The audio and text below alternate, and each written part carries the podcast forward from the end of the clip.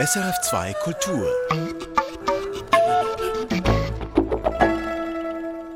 Das kreative Erbe der Schweizer Psychiatrie ist groß. Seit der Entstehung der ersten kantonalen Kliniken Mitte des 19. Jahrhunderts drückten sich Patientinnen und Patienten künstlerisch aus.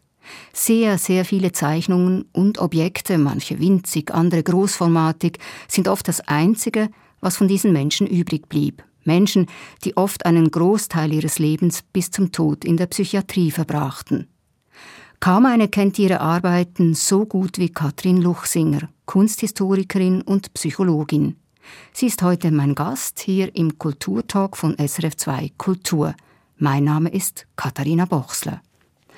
Katrin Luchsinger, Warum waren Patienten in jenen Jahrzehnten, die Sie erforschen, ebenso in der Zeit zwischen 1850 bis 1935 so kreativ und durften es offensichtlich auch sein? Ob wirklich so viele so kreativ waren, das weiß man ja nicht so genau, weil da ist sicher auch ganz viel weggeworfen worden. Aber man kann sagen, dass seit Mitte 19. Jahrhundert bestand ein gewisses Interesse am Zeichnen. Man ließ die PatientInnen zeichnen und nach 1900, als man begann, mit Tests zu experimentieren, auch mit Zeichentests, kam noch ein neues Interesse zum Zeichnen dazu. So dass man eigentlich sagen kann, in den Schweizer Kliniken wurden eigentlich überall auch in gewissem Umfang Zeichnungen aufbewahrt, meist in den Krankenakten, manchmal auch mehr. Die Arbeit spielte ja von Beginn weg eine wichtige Rolle in den Kliniken. Und beim Lesen ist mir auch aufgefallen, dass Nichtstun irgendwie tabu war. Also entweder man, man half in der Landwirtschaft, in der Küche ja. oder in den Werkstätten und die, die das nicht mehr konnten, sollten dann wenigstens irgendwie sonst was machen. Und auch gerade daraus ist ja viel entstanden. Ja, also im 19. Jahrhundert war das Nichtstun eigentlich fast das Übliche, aber das hatte ganz schlimme Folgen, die man auch erkannte, indem es den Personen schlechter ging, weil die waren ja in riesigen Kollektiven zusammen, unruhige Menschen, denen es nicht gut ging. Und das war wirklich um 1900 wie eine Psychiatriekrise da kam niemand mehr raus und es ging den Leuten schlechter und die Angehörigen nahmen das auch wahr. Und da gab es so wie einen Turn, dass man sagte, man muss die Leute beschäftigen, sie müssen arbeiten, weil der Arbeitsalltag ist ja auch ein Stück Normalität. Das war so eine, ein Konzept von Eugen Bleuler am Burg Hölzli in Zürich. Er nannte das soziale Heilung. Also wenn man ein paar Stunden am Tag sozusagen normal arbeiten kann, dann ist schon der Normalität ein Stückchen Boden gewonnen. Und was Bleuler auch feststellte, ist, dass es den Patienten, Patientinnen besser geht, wenn sie irgendetwas machen können. Und die künstlerische Arbeit, denke ich, ist ja etwas Sinnstiftendes. Ist etwas, was man wählt, wo man ohne dass man müsste dranbleiben will, was man verfolgt. Und das, denke ich, muss schon sehr wichtig gewesen sein, dass manche PatientInnen e-, etwas finden, wo sie so intensiv dranbleiben wollen.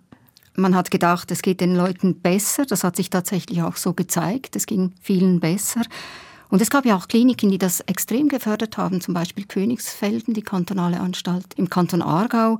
Da wurden die Patientinnen und Patienten vor allem auch angehalten, große Dinge zu bauen. Ja, also Königsfelden und vielleicht auch Waldau sind darin auch Ausnahmen, dass das zugelassen oder das musste ja auch irgendwie gefördert werden. Also musste man zustimmen, dass Material, Holzkonstruktionen möglich waren. Und in Königsfelden war es das Interesse des Direktors Arthur Kielholz, er hat auch er war Psychoanalytiker, hat das einmal als Steckenpferdtherapie bezeichnet. Also er war der Meinung, alles, was realisiert wird, gebaut wird, gemacht wird, ist eigentlich therapeutisch besser, als was nur gedacht wird und nicht handfest gebaut wird.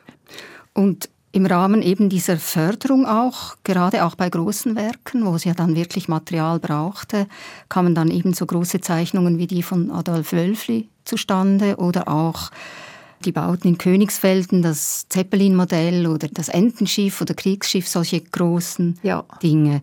Und sie haben das alles ja gesehen, haben sich eben durch Archive und auch Abstellkammern gewühlt und haben aus all dem jetzt für dieses Gespräch eine Zeichnung mitgebracht. Mögen Sie die beschreiben? Ja, also die Zeichnung, die ist, glaube ich, 13 mal 21 Zentimeter groß. Auf einem Schreibblatt eine Ecke unten rechts fehlt auch. Und auf dem Blatt ist groß ein Pferd gezeichnet, das galoppiert. Mhm. Sehr schön linear mit Bleistift gezeichnet, sehr gut gezeichnet. Und auf dem Pferd liegt eine Person unter einer Wolldecke. Nur der Kopf und die Füße schauen hervor. Mit zwei Gurten ist die Person angebunden auf diesem Pferderücken. Und die liegen eigentlich Rücken an Rücken. Genau. Und die Person scheint mit offenen Augen zu träumen, während das Pferd, stelle ich mir vor, so im Galopp schaukelt. Und es gibt eine Bildlegende und es gibt vom Psychiater der zeichnenden Patientin Mathilde R. gibt es nochmal ihren Namen, das Datum 1907 und nochmal die Legende in seiner Schrift und mit blauem Stift die Nummer 55. Also es war ihre 55. Zeichnung. Und der Titel ist vom Strauß erwischt. Und der Titel ist auch sehr merkwürdig. Man versteht den Titel nicht. Man denkt, da gehört eine ganze Geschichte dazu und die kennen wir nicht. Aber interessant ist, das ist ein Teil einer Geschichte, die noch viel weiter ausholt, weil wir ja keinen Strauß oder so etwas sehen. Haben Sie das Bild deshalb mitgebracht, weil es eben wie erahnen lässt, da ist ganz viel dahinter, was wir nicht sehen können? Es gibt ja so viele Lieblingsbilder und Werke, aber im Moment schien es für mich wie eine Metapher für das Träumen oder auch das Wachträumen, das Tagträumen, dass man so wie schaukelt und so gemütlich festgebunden ist auf diesem schaukelnden Pferderücken und irgendetwas trägt einem und man ist ganz passiv und guckt, was sich da so abspielt vor dem inneren Auge das fand ich eigentlich ein super schönes Bild, auch weil das Pferd ist so stark und für Mathilde R. war es wahrscheinlich auch so eben ein in der psychoanalytischen Jargon ein etwas Triebhaftes, was einem da so trägt in den Träumen quasi durch das Unbewusste. Also ich finde es ein super schönes Bild. Was ja interessant ist, dieses Bild ist auf, auf kariertes Papier gemalt, also etwas, was halt einfach so rumlag. Und das ist, glaube ich, nicht so selten. Also, dass die Patientinnen und Patienten halt dazu bei den Materialien zu dem gegriffen haben, was halt so da war. Ja, das ist ganz wichtig. Also, und oft auch Verpackungsmaterialien, so Verpackungskarton. Oder in Königsfällen gibt es ganz schöne Schnitzereien da haben wir herausgefunden, dass das Markbein ist aus der Suppe, also die gekochten Markknochen und das wurde ganz schön geschnitzt, sogar zu Manschettenknöpfen mhm. und Anhängern. Also außer die erste Klasse PatientInnen, die an Staffeleien mit Ölfarbe malen konnten, hatten die anderen Patienten wenig Material. Spannend ist ja auch bei den Zeichnungen, dass es oft rot und blau gezeichnet ist, wenn es nicht Bleistift ist. Das hat offenbar mit den Schreibern für die Fieberkurven zu tun. Ja. Und dann KG-Blätter oder Spönli-Schachteln für die Stahlspäne, mit denen man den Boden gebohnert hat, also eben auch billiges Material. Gras, getrocknetes Gras und Rosshaar, mit dem die Patientinnen, die sie zupfen mussten zum Füllen von Matratzen. Und daraus ist dann wirklich sehr viel entstanden das war einfach das, was da war. Also das ist für mich sehr wichtig. Ich habe dem immer gesagt, es gibt Produktionsbedingungen und man muss gucken, was steht zur Verfügung. Die eine Patientin, Lisette Hug, strickt mit diesem Warek dieses Seegras. Dann sieht das unglaublich wild aus und inadäquat, weil sie sehr bekannte Dinge strickt, also feine Strümpfe, Handtaschen, Damenhüte. Man erkennt Mit das ganz Seegras gut. Genau, aber es sieht so verschoben aus, aber das ist nicht ihr zuzuschreiben, sondern sie, umso mehr ist sie eigentlich wahnsinnig geschickt, feinmotorisch geschickt und strukturiert und eigentlich überhaupt nicht verrückt, ja. sondern wie ein Wunder, dass man das überhaupt ja. kann. Sie soll ja auch mit Streichhölzern gestrickt genau. haben, weil es gar keine Nadeln gab. Und so gab es dann, als ich so die Kataloge und Bücher durchgeschaut habe, zum Beispiel so gehäkelte Hutmodelle, ganz fantastische, oder einen gehäkelten Mini-Leichenwagen habe ich gesehen einen Revolver mit Geheimfach, der aus Brot, Karton und Staniol gemacht war. Schlüssel gab es ganz viele, also ja. Schlüsselnachbildungen oder Imitationen, zum Beispiel aus Löffelstielen, Garn oder Holz, Stickereien und auch Planskizzen und eben sehr viele Zeichnungen. Und wer waren jetzt diese Menschen hinter diesen Werken? Warum kann man damals zwischen 1850 und vielleicht 1835 doch eine recht große Spannweite Warum kamen Menschen damals in die Psychiatrie? Was galt als krank? Das Gebiet war ja relativ neu. Also das gab es vorher wie nicht als Wissenschaft. Vorher um 1800 war das eher Sache des Pfarrers. Dann hat man den Pfarrer gefragt, was muss man machen, wenn den die, Seelsorger. Ja, wenn die Angehörige oder der Angehörige plötzlich merkwürdige Dinge tut oder beunruhigt ist oder so. Von daher war es, ist es wirklich auch so ein interessantes Feld, weil da wurden dauernd Ordnungen geschaffen und Diagnosen beschrieben über die Jahrzehnte. Also man hat da versucht, Ordnung zu schaffen und was man sehr gut sieht, ist mit den neuen Diagnosen werden es natürlich auch mehr. Also man hat wie mehr Störungen erfasst. Es wurden auch mehr Patienten. Aber was auch eindrücklich ist, ist, Diagnosen sind nicht etwas naturhistorisch Gegebenes. Sie sind kein Fakt, sie sind eine Verhandlung. Und das wird immer wieder anders verhandelt. Also Hysterie war eine sehr, sehr beliebte Diagnose 18 80, 90 und heute findet sie sich nicht mehr. Das finde ich sehr wichtig, dass man sich das klar macht. Diagnosen entstehen zu ihrer Zeit und man wird das auch in anderen Dezennien anders anschauen.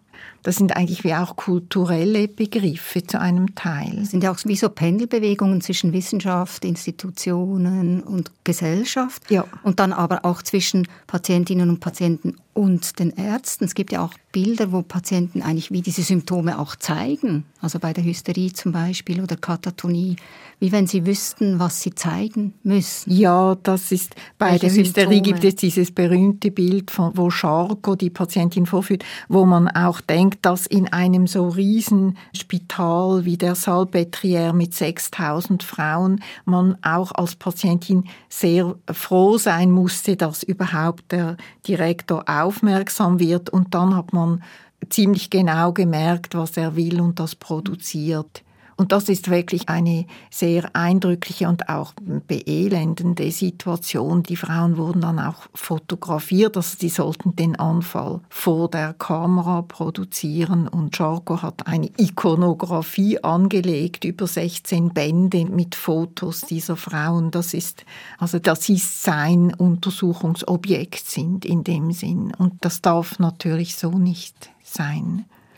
Es war ja auch so, dass Frauen eher die schwereren Diagnosen erhalten haben und auch eingreifendere Behandlungen erfahren haben. Sie wurden auch bei disziplinarischen Verstößen strenger bestraft. Also es gab da schon auch Hierarchien.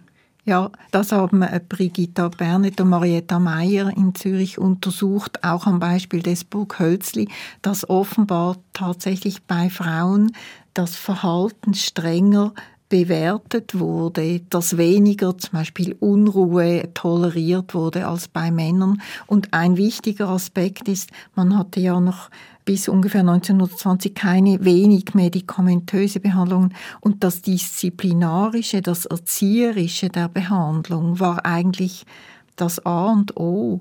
Und dann kam so in den 30ern kamen so Kuren, ja. Therapien, sehr einschneidende wie Zwangsmaßnahmen, Fixierung, Insulinschock, auch Infektionen, ja. Elektrokrampf, ja. was damals wirklich noch und Fieber, ganz Sache Fieber, so, das war sehr einschneidend und das war, glaube ich, auch für das künstlerische Schaffen eine Art Kurve, das rückte dann in den Hintergrund in dieser Zeit. Das ist auch die Zeit, wo Kielholz dann anfängt, eben von Steckenpferd und Hobby und Basteln zu reden und nicht mehr von Werken, die er in einem kleinen Museum zeigen will. Also das, das waren sehr gefährliche Eingriffe, mit, auch mit hohen Sterberaten. Und da ging die Kreativität weg, weil es den Patienten einfach gar nicht mehr so zumute sein konnte oder weil sie auch nicht mehr gefördert wurden? Beides. Es rückte aus dem Blickfeld der Psychiater und ich denke, das sind so einschneidende Dinge, die auch äh, Elektroschockbehandlungen, die auch neurologisch Schäden verursachen, so dass das dann auch begrenzt wird, was noch möglich. Also das ist eine sehr elende Zeit, finde ich. Wo Patientinnen und Patienten wirklich Schaden ja. genommen haben. Kathrin Luchsinger, Sie forschen seit Jahrzehnten. Sie wühlen sich wirklich durch Archive und äh, Sie haben mir auch erzählt, schon auch mal durch eine Abstellkammer. Was ließ Sie eigentlich in all den Jahren so dranbleiben an diesem Thema?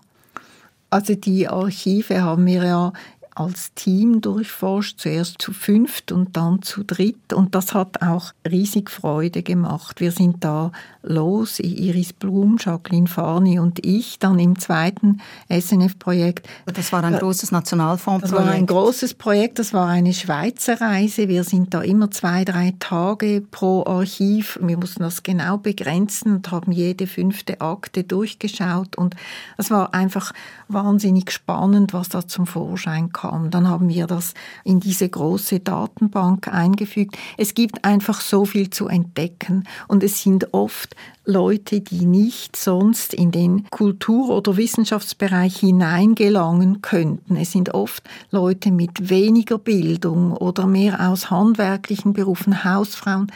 Und man ist so beeindruckt, was die Leute zu sagen haben. Es ist einfach sehr interessant und sie reden auch über ihre Zeit. Sie verhandeln wichtige Dinge ihrer Zeit. Und das ist einfach eine sehr schöne, kreative Forschungsarbeit, weil man so viel Neues entdecken kann. Sie sagen, die Leute damals, die Patientinnen und Patienten, die haben auch über aktuelle Themen wie verhandelt in ihren Werken, auch im Geschriebenen vor allem ja. auch.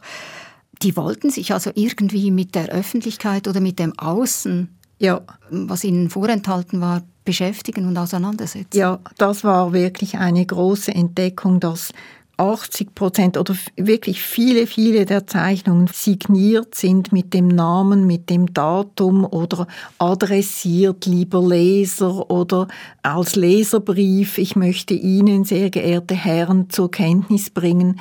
Und das ist, glaube ich, etwas sehr Wichtiges, dass Personen, die interniert wurden, die ausgeschlossen wurden, die keinen Zugang hatten zur Öffentlichkeit, eine Bewegung machen, ein Werk schaffen, wo sie sich an eine Öffentlichkeit wenden. Auch Lisette Hug, wenn sie eine, sie hat nur solche Dinge gestrickt wie Strümpfe, Handtasche, Hut, Deckchen, also eigentlich Dinge, die irgendwie offiziell sind. Also meine Großmutter hat immer einen Hut getragen, wenn sie aus dem Haus ging und die Handtasche. Aber aus dem Haus gehen war ja genau das, was Lisette Hug nicht mehr konnte. Mhm. Und deshalb denke ich auch, es ist richtig, diesen Werken eine Plattform zu geben, eine Öffentlichkeit, weil dafür waren sie gedacht. Und Sie verschaffen jetzt eigentlich diesen Menschen eine Öffentlichkeit durch Ihre Arbeit. Und in diesem Zusammenhang haben Sie ein Wort mitgebracht. Aufregung. Ja, meine Aufregung war oder ist auch jetzt noch als Kunsthistorikerin, Üblicherweise hat man KünstlerInnen, die man vorstellt, über deren Werk man spricht. Und ich denke dann manchmal, ich komme so an Tagungen mit Leuten, deren Namen ich nicht einmal nennen darf, deren Werk überhaupt niemand kennt was irgendwie auf Abfallpapiere gezeichnet ist. Und ich finde diese Aufregung gerechtfertigt, weil sie auch klar macht, dass wir in einer Kultur leben, wo Wissen produziert wird von namhaften Persönlichkeiten. Und dabei gibt es sehr viel Wissen, was von eben gerade nicht nahm, also im wörtlichen Sinn, Leuten, die gar niemand kennt, die aber sehr toll zeichnen, sehr komplexe Werke schaffen, die wirklich viel hergeben.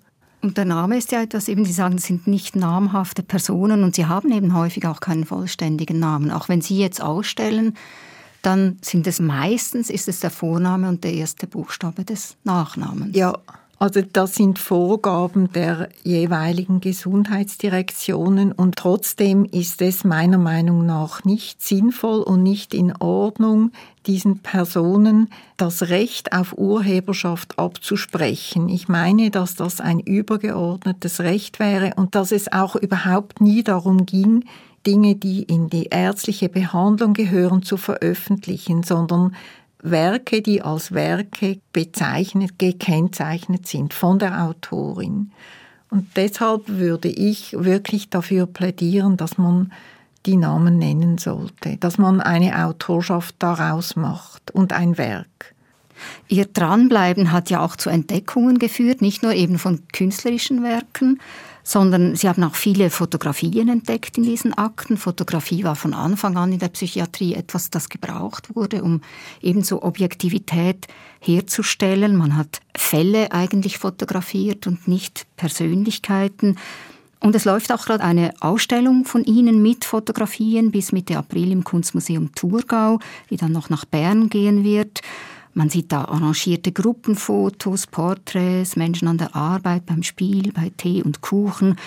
Also es wurde erstaunlich, erstaunlich viel fotografiert und zwar meistens von PsychiaterInnen selber. Also die haben sich dieses Medium sofort geschnappt und wirklich ganz reichlich eingesetzt und sofort verstanden, man stellt wie eine Hypothese vor mit einem Foto man, man diskutiert mit seinen Fachkollegen, mir schien es so, seht ihr das auch so? Und so wurde eigentlich, kann man so ein bisschen nachverfolgen, wie diese psychiatrischen Hypothesen und Denkfiguren in dieser Zeit 1920 entstanden sind. Und, und, und, man sieht das visuell, das ist sehr interessant.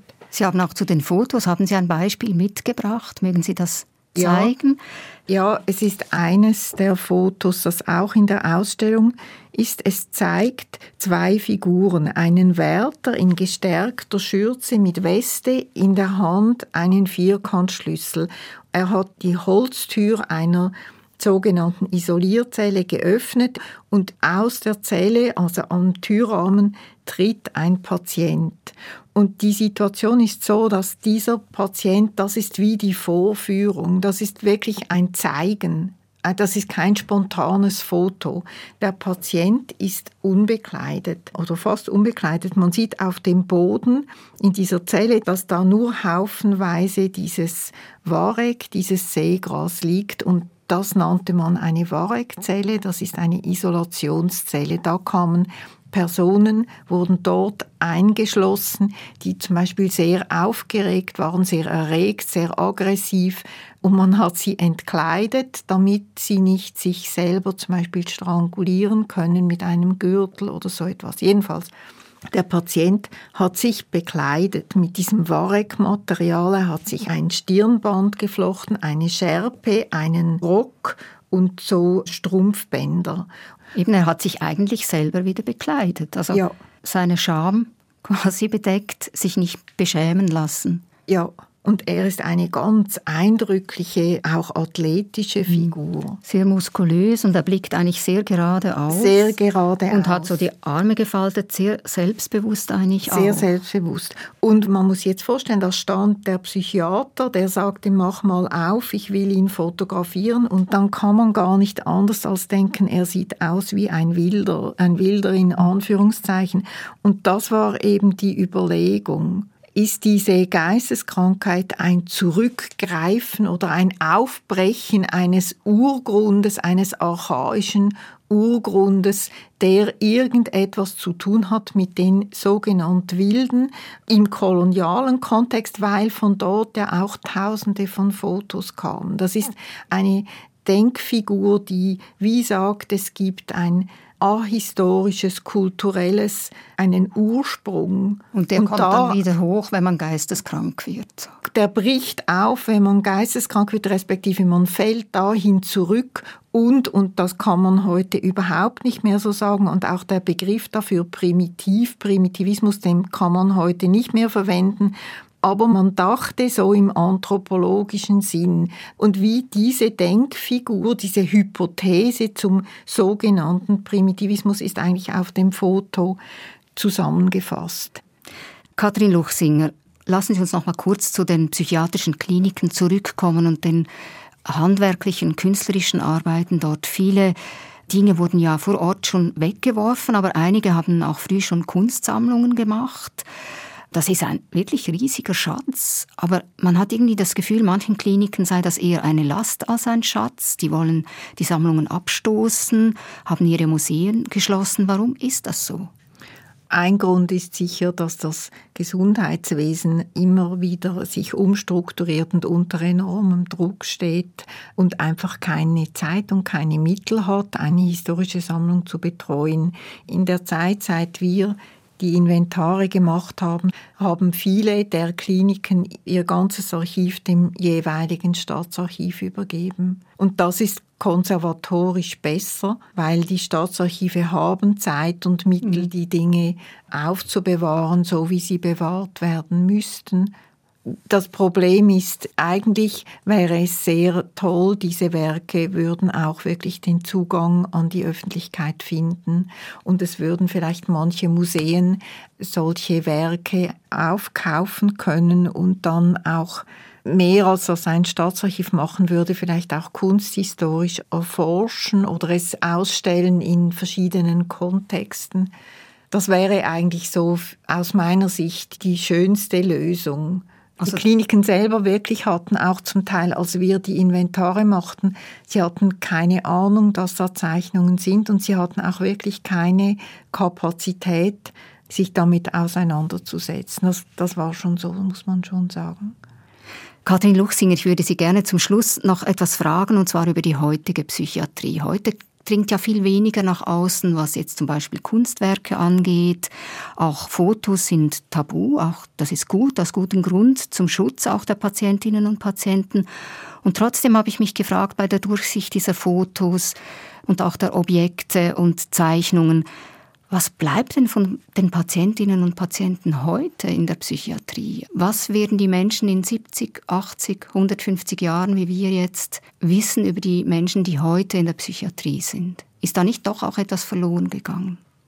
Ja, es gibt so bis zu den 80er Jahren gibt es noch Fotos und in der Zeit der Antipsychiatriebewegung wurde ja nochmals viel fotografiert und das ist auch sehr berührend. Manchmal Psychiatrien sind oft Orte, die Angst machen, aber es gibt auch ganz schöne Fotos aus der Waldau, wo Leute zusammensitzen, sich umarmen, sich trösten, wenn es ihnen schlecht geht oder zusammen auch Spaß haben. Und ich denke manchmal, es wäre ja auch gut, das auch zu wissen. Und das wird tatsächlich nicht mehr sein, weil einfach nicht mehr fotografiert wird. Aber es, was ich viel mehr bedenklich finde, ist, Leute sind heute kurz in der Klinik. Und dann, denke ich, sind PatientInnen, vormalige Patientinnen oft sehr allein. Und das finde ich sehr, sehr wichtig, dass man da ambulant Orte schafft, wo die Leute sich wohlfühlen und wo es Sinn macht, hinzugehen, wo der Tag sinnvoll ist. Und da ist die Kunst natürlich sehr wichtig. Also es gibt Ateliers, wo künstlerisch gearbeitet wird und wo man auch beisammen ist. Das ist etwas vom Allerwichtigsten, dass man da nicht vereinsamt. Also dass es doch Versammlungspunkte auch gibt. Ja, und dass da das Kunstschaffen einen ganz großen Stellenwert haben kann. Es ist eine Arbeit, die per se so sinnlich ist, über die Wahrnehmung geht, die Sinn stiftet und wenn man das in einem Atelier machen kann, wo auch noch andere Personen sind, denke ich, ist das ein guter Ort. Das kreative Erbe der Schweizer Psychiatrie. Sie hörten den SRF Kulturtalk mit Katrin Luchsinger, Kunsthistorikerin und Psychologin und Kennerin der künstlerischen Schätze, die in Archiven und in Abstellkammern psychiatrischer Kliniken lagern. Kathrin Luchsinger, danke für dieses Gespräch. Ich danke vielmals für das Interesse. Mein Name ist Katharina Bochsler. Erfahren Sie mehr über unsere Sendungen auf unserer Homepage srf.ch-kultur.